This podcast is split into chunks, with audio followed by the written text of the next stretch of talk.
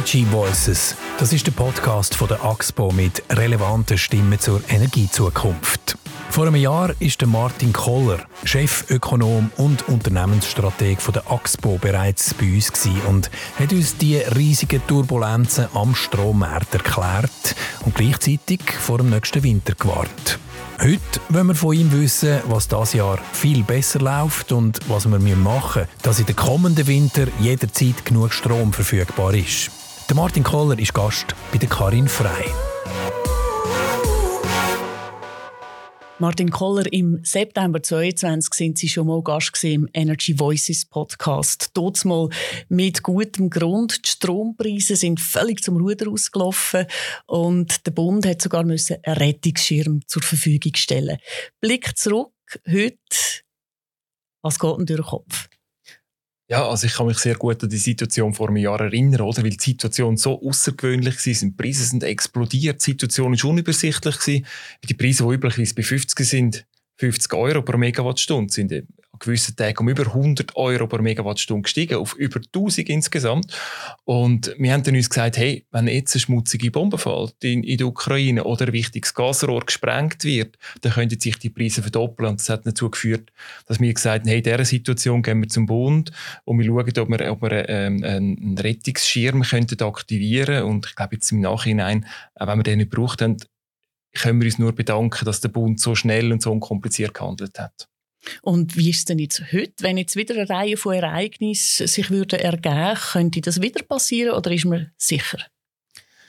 Ich glaube, es ist wichtig zu sagen, dass wir den Rettungsschirm nie gebraucht haben. Und ähm, trotzdem ist es wichtig, dass wir ihn hatten, weil die Situation so außergewöhnlich war. Heute ist die Situation natürlich ganz eine andere. Also erstens haben sich die Märkte einigermaßen beruhigt. Viele von diesen äh, Absicherungen in der Schweiz sind ausgelaufen und wir haben auch Kapital auf dem Markt können beschaffen wir sind heute sehr solid aufgestellt. Also ich glaube, eine Situation, wie sie vor einem Jahr war, die würden wir heute problemlos können durchfahren die Diskussion ist ja letztes Jahr auch immer wieder die Versorgungssicherheit gewesen. Der Winter steht vor der Tür, wie er rauskommt. Das wissen wahrscheinlich nur die Muttitaler Wetterschmöcker.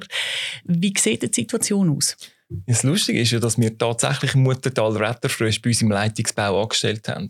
Und wie Sie richtig sagen, das Wetter ist der wichtigste Treiber oder einer der wichtigsten Treiber im Strombereich und da kann man natürlich nicht Monate im Voraus voraussagen, wenn wir nebst dem Wetterfrosch auch ein paar Meteorologen angestellt haben.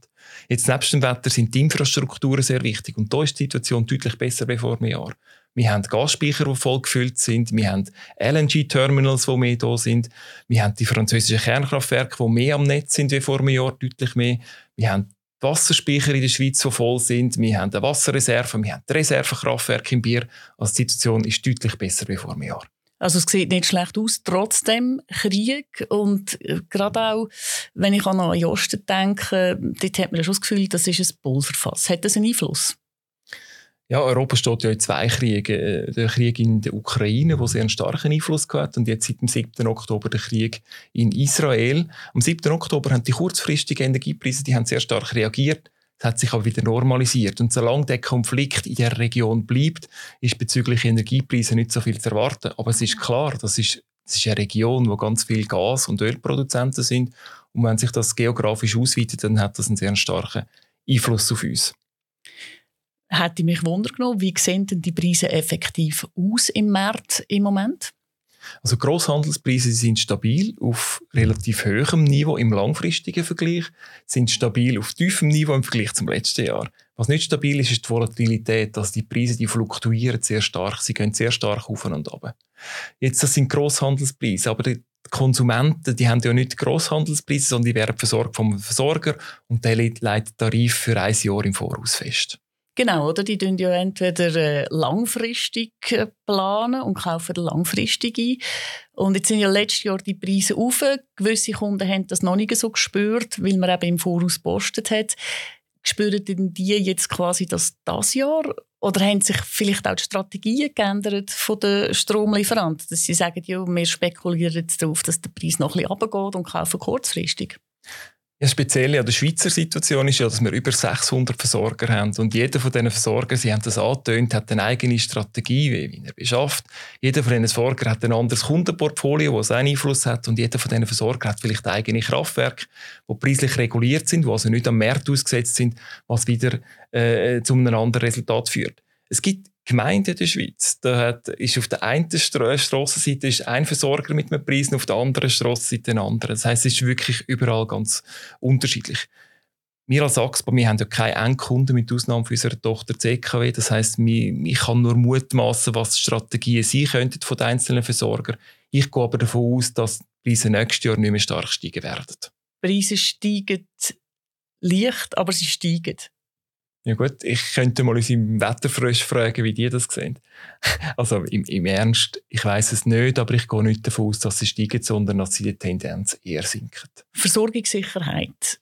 Die Schwierigkeit ist ja nicht einfach, dass wir zu wenig haben, sondern wir müssen schauen, was für Strom das generiert wird, für das wir auch dem Klimaziel nachkommt. Netto 0 2050, das ist das Ziel. Es braucht den aus- und Aufbau von erneuerbaren Energien. Martin Koller, sind wir denn auf Kurs?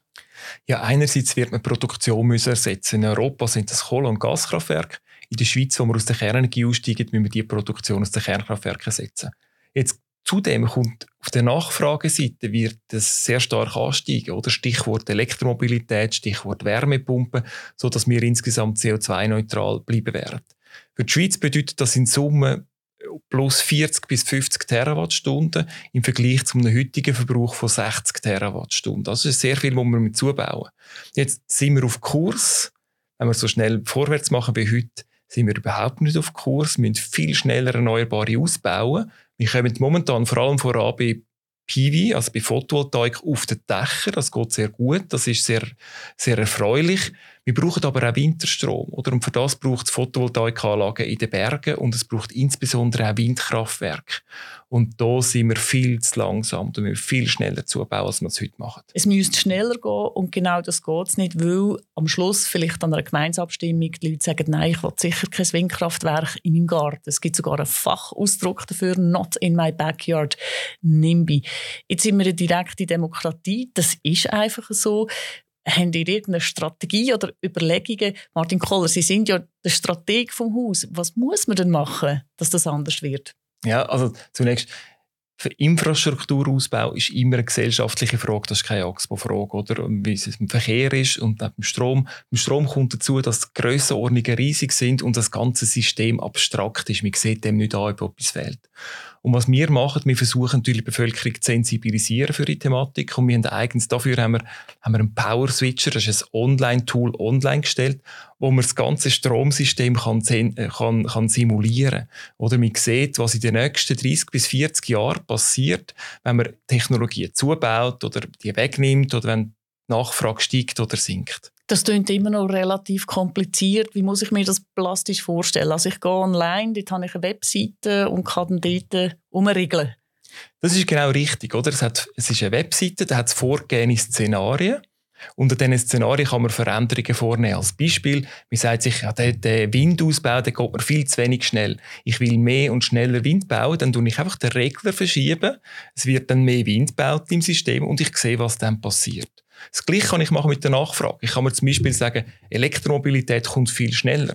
Nachfrage steigt dann auch sehr viel schneller. Ich kann auch sagen, die Importe sind unsicher, ich möchte die Import begrenzen und ich sehe dann jeden Monat von den nächsten 30 Jahren, was passiert. Und ist das irgendwie selbsterklärend oder komme ich auch noch Gebrauchsanleitung dazu? Aber es ist ja kompliziert, haben Sie gesagt. Es ist kompliziert, aber es ist uns, glaube gelungen, das mehr oder weniger selbsterklärend zu machen. Man kann auf die Homepage gehen und man kann mal probieren. Man sieht recht schnell, was passiert. Und man lernt gleichzeitig, wenn man auf der Homepage ist, wie das System funktioniert, welche Sachen einen grossen Einfluss haben und welche andere Sachen vielleicht äh, eher vernachlässigbar sind. Sie reden von verschiedenen Szenarien, die haben ihr gemacht. Da könnte man natürlich sich überlegen, ah, Axpo, äh, Atomkraft, die haben sicher einen Plan mit diesen Szenarien.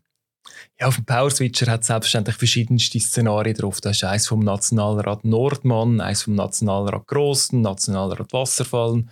Es hat auch von Firmen hat Szenarien drauf, es hat von der ETH hat ein Szenario drauf, es hat von Verbänden Szenario. Selbstverständlich hat auch Axpo zwei Szenarien drauf.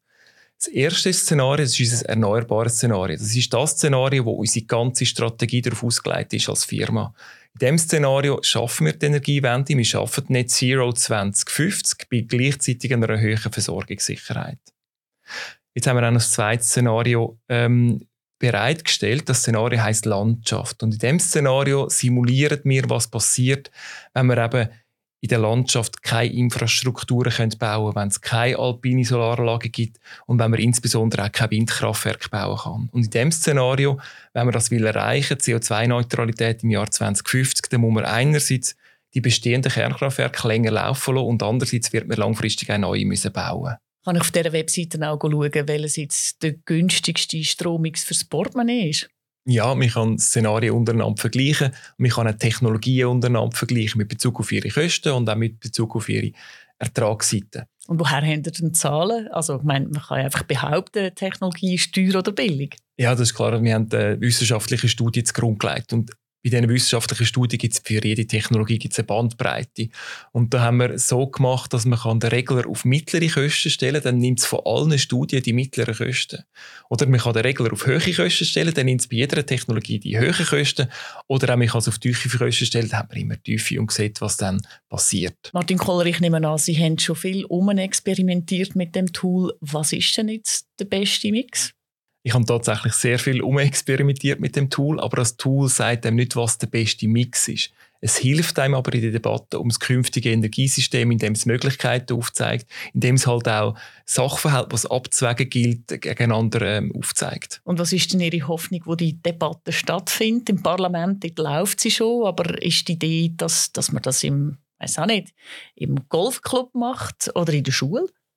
Ja, idealerweise würde sie überall dort stattfinden, wo sich Leute äh, für die Energie interessieren. Selbstverständlich im Parlament, in Verbänden, in Parteien und aber auch in der Schule. Ich finde das eine sehr gute Idee. Also das Tool ist so aufgebaut, dass man beispielsweise in einer Sekundarschule mit einer interessierten Klasse im Physikunterricht mit dem Tool arbeiten könnte.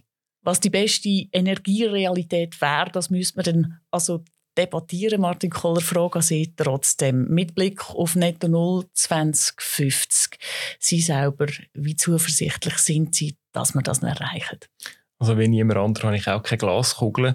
Ähm, wichtig ist, scheint mir einfach, dass wir jetzt handeln. Oder? Und die Schwierigkeit dabei ist, dass wir Menschen sehr kurzfristig denken. Politiker sind relativ kurzfristig gewählt und eigentlich müssten wir alle unsere Entscheidungen müssten wir an der Enkelfähigkeit messen. Das heißt, müsste jede Entscheidung daran messen, ob sie 50, 100 oder in 200 Jahren immer noch gute Entscheidung ist. Und ich bin sehr zuversichtlich, dass Technologien uns auf dem Weg helfen werden. Aber gleichzeitig dürfen wir nicht warten, dass wir jetzt anfangen und es werden dann Technologien dazukommen, die uns helfen werden auf dem Weg. Martin Koller, ganz herzlichen Dank fürs Gespräch. Energy Voices, das ist die Podcast-Serie von der AXPO. Wir freuen uns auf Ihr Feedback via Mail auf podcast.axpo.com oder über Twitter unter dem Hashtag Energy Voices.